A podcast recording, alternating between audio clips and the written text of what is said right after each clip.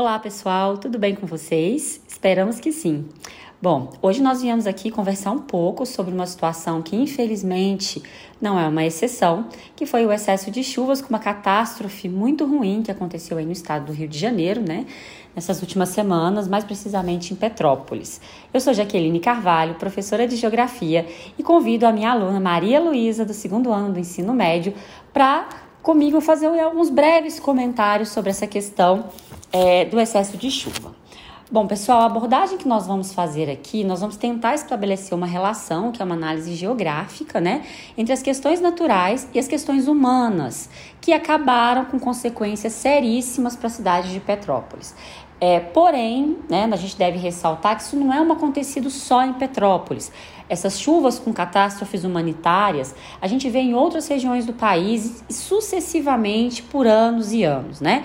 Esse ano, esse ano mesmo, no princípio do ano, nós tivemos essa situação na Bahia, depois em Minas Gerais e agora no estado do Rio de Janeiro. Então é um processo recorrente que nós temos, é, principalmente nos meses de verão, que é o mês. É, que é o mês propício para chuva, né? O Brasil tem o predomínio de um clima tropical e por causa disso os nossos verões são mais chuvosos e os nossos invernos são mais secos. Aí é uma marca, né, dessa sazonalidade do clima tropical.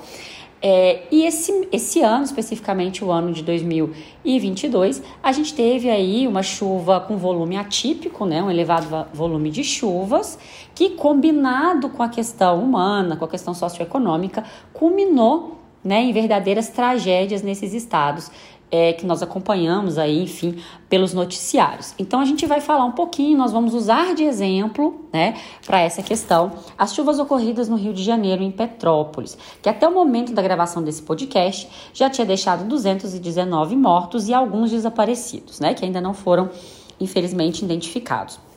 Bom, mas como eu estou falando, vamos pegar a chuva de Petrópolis como exemplo, porque essa relação ela aconteceu em outros locais e ela acontece todos os anos seguidamente. Aqui em Minas Gerais nós também tivemos mortos. A gente teve perdas humanas materiais, uma perda material significativa, que foi o desabamento de casarões em Ouro Preto, um dano histórico é, imensurável. Na Bahia a gente teve muitas perdas, muitas vidas humanas que foram ceifadas, certo?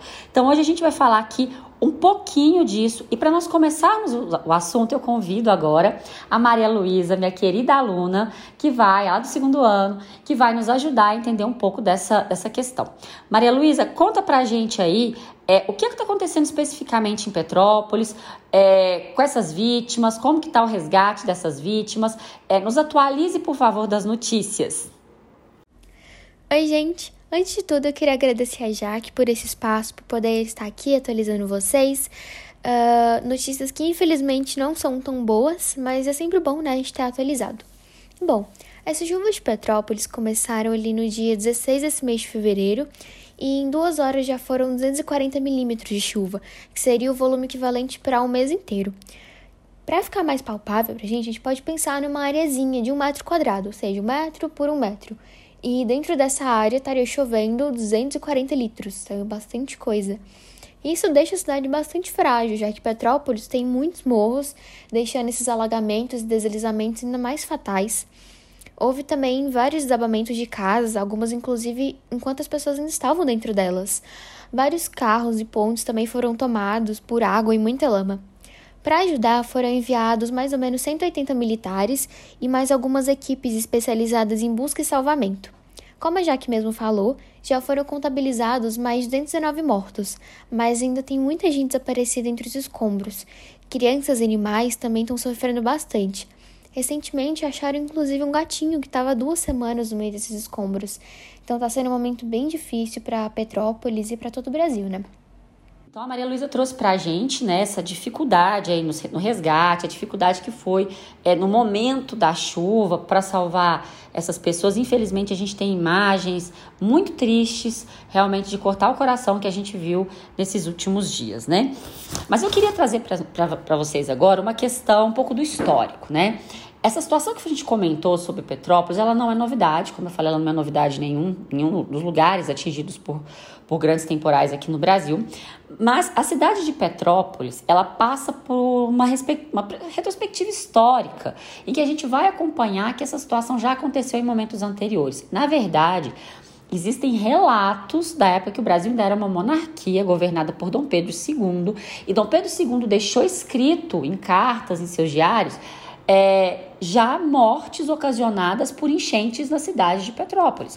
Então a gente está falando de uma época que a cidade tinha uma urbanização muito inferior ao que é hoje, o número de habitantes muito inferior ao que é hoje e que a gente já tinha problemas com enchentes nessa região. Então, claro que nessa época eles não tinham a tecnologia, não tinham estudo suficiente, a pesquisa suficiente para detectar as, as causas mais é, possíveis dessas tragédias, mas a gente vê que isso não é um fato novo na cidade, né? E que ao longo do tempo, com o aumento dessa cidade, com o aumento dessa população, com a expansão da área urbana, são necessárias obras, são necessárias medidas que o poder público tem que tomar para evitar tamanhas tragédias, né? A gente está falando de uma questão natural. A chuva é um fenômeno natural que o homem não tem como, é, de certa forma, impactar, a não ser a questão do aquecimento global, que a gente já vai falar. É, mas são questões que devem que, que as obras públicas, enfim, que as ações do poder público vão ajudar a resolver as consequências dessas chuvas nessas localidades, né? É, então a gente pode ver que Petrópolis mesmo já passou por um temporal muito drástico em 1988, né, que levou à morte de 134 pessoas. Depois ele passou por uma mesma situação em 2011, que levou à morte de 73 pessoas. E agora a gente tem esse número até o momento de 219 mortos. Então, ou seja, é a maior tragédia em perdas, em perdas de vidas humanas que a cidade já teve e que é uma tragédia anunciada para próximos anos se nada for feito, né? Porque a região ela já tem uma situação geográfica, ela já tem alguns atributos geográficos que proporcionam, né, que essas, que essas chuvas aconteçam ali até em maior intensidade, certo? Mas que o poder público pode minimizar. Claro que tem danos naturais que não tem como a gente lutar, mas a, a situação pode ser minimizada através de, de políticas públicas que melhoram a situação e a condição de vida dessas populações. Então é algo que se não for feito agora, no próximo ano, se a gente tiver um volume de chuva semelhante, são ações que podem acontecer da mesma forma. E não só em Petrópolis, são ações que a gente vê repetidamente em vários lugares do Brasil e que, infelizmente, ações mais eficazes não são tomadas. Bom, mas agora a Maria Luísa vai falar pra gente é, o que fez essa chuva, por que esse excesso de chuva exatamente na cidade de Petrópolis, né? E até mesmo em outras regiões do Brasil. Esse ano a gente está notando um ano atípico na quantidade de precipitação. Então a gente teve uma seca severa no ano passado, é, do segundo semestre, né? E esse ano a gente vem, inicia o nosso verão, no ano de 2022, com volume de chuva é, em excesso. Claro que essa chuva é extremamente necessária, várias questões, mas esse excesso também está causando algumas mortes. E por que então esse excesso? Maria Luísa, conta pra gente aí quais são os fatores naturais, certo? Que vieram a contribuir para esse excesso de chuva. Bom, assim como a Jaque falou, essas chuvas costumam acontecer e já aconteceram antes na história de Petrópolis. Todo verão costuma ser um verão chuvoso, porque está localizado numa região de clima tropical, que tem esse ponto forte, né? Dos verões chuvosos e invernos mais secos. E Petrópolis fica perto ali do litoral do Rio de Janeiro, então recebe ainda mais umidade. Mas sim, esse ano foi um ano atípico, principalmente por conta de um fenômeno chamado Lanina, que é um termo em espanhol usado para falar sobre resfriamento do Oceano Pacífico. E esse resfriamento, essa frente fria, encontra com a nossa massa tropical atlântica, que, de um modo mais grosseiro, é o que faz o nosso ar ficar mais quentinho. E esse choque de temperatura traz muita chuva para a gente, como a gente está sendo capaz de presenciar aí.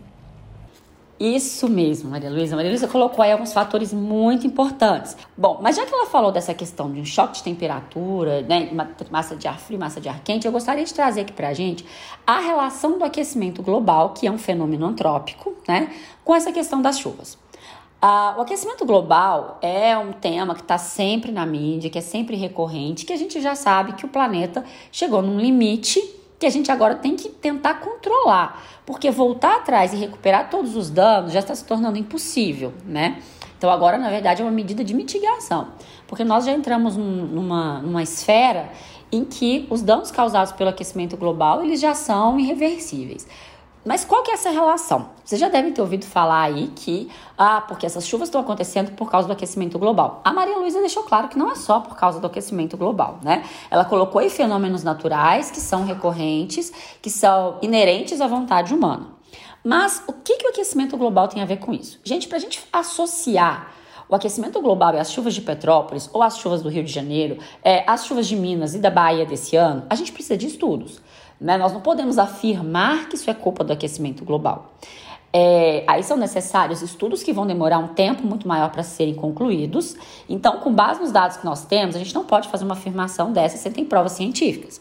Porém, é sabido que o aquecimento global ele aumenta a temperatura no planeta e o aumento de temperatura pode propiciar mais tempestades. Isso é fato. Isso já acontece? Sim, já tem estudos que comprovam que isso acontece em outras regiões do planeta, né? Mas o que, que a gente tem que pensar? Chuvas fortes, cenários com muita precipitação, sempre aconteceram desde que o homem registra essas precipitações. E quando a gente vê um relato como o de Dom Pedro, a gente vê que isso já acontecia lá no passado né? Só que o que, que o aquecimento global pode fazer? Ele pode aumentar a frequência desses eventos, certo?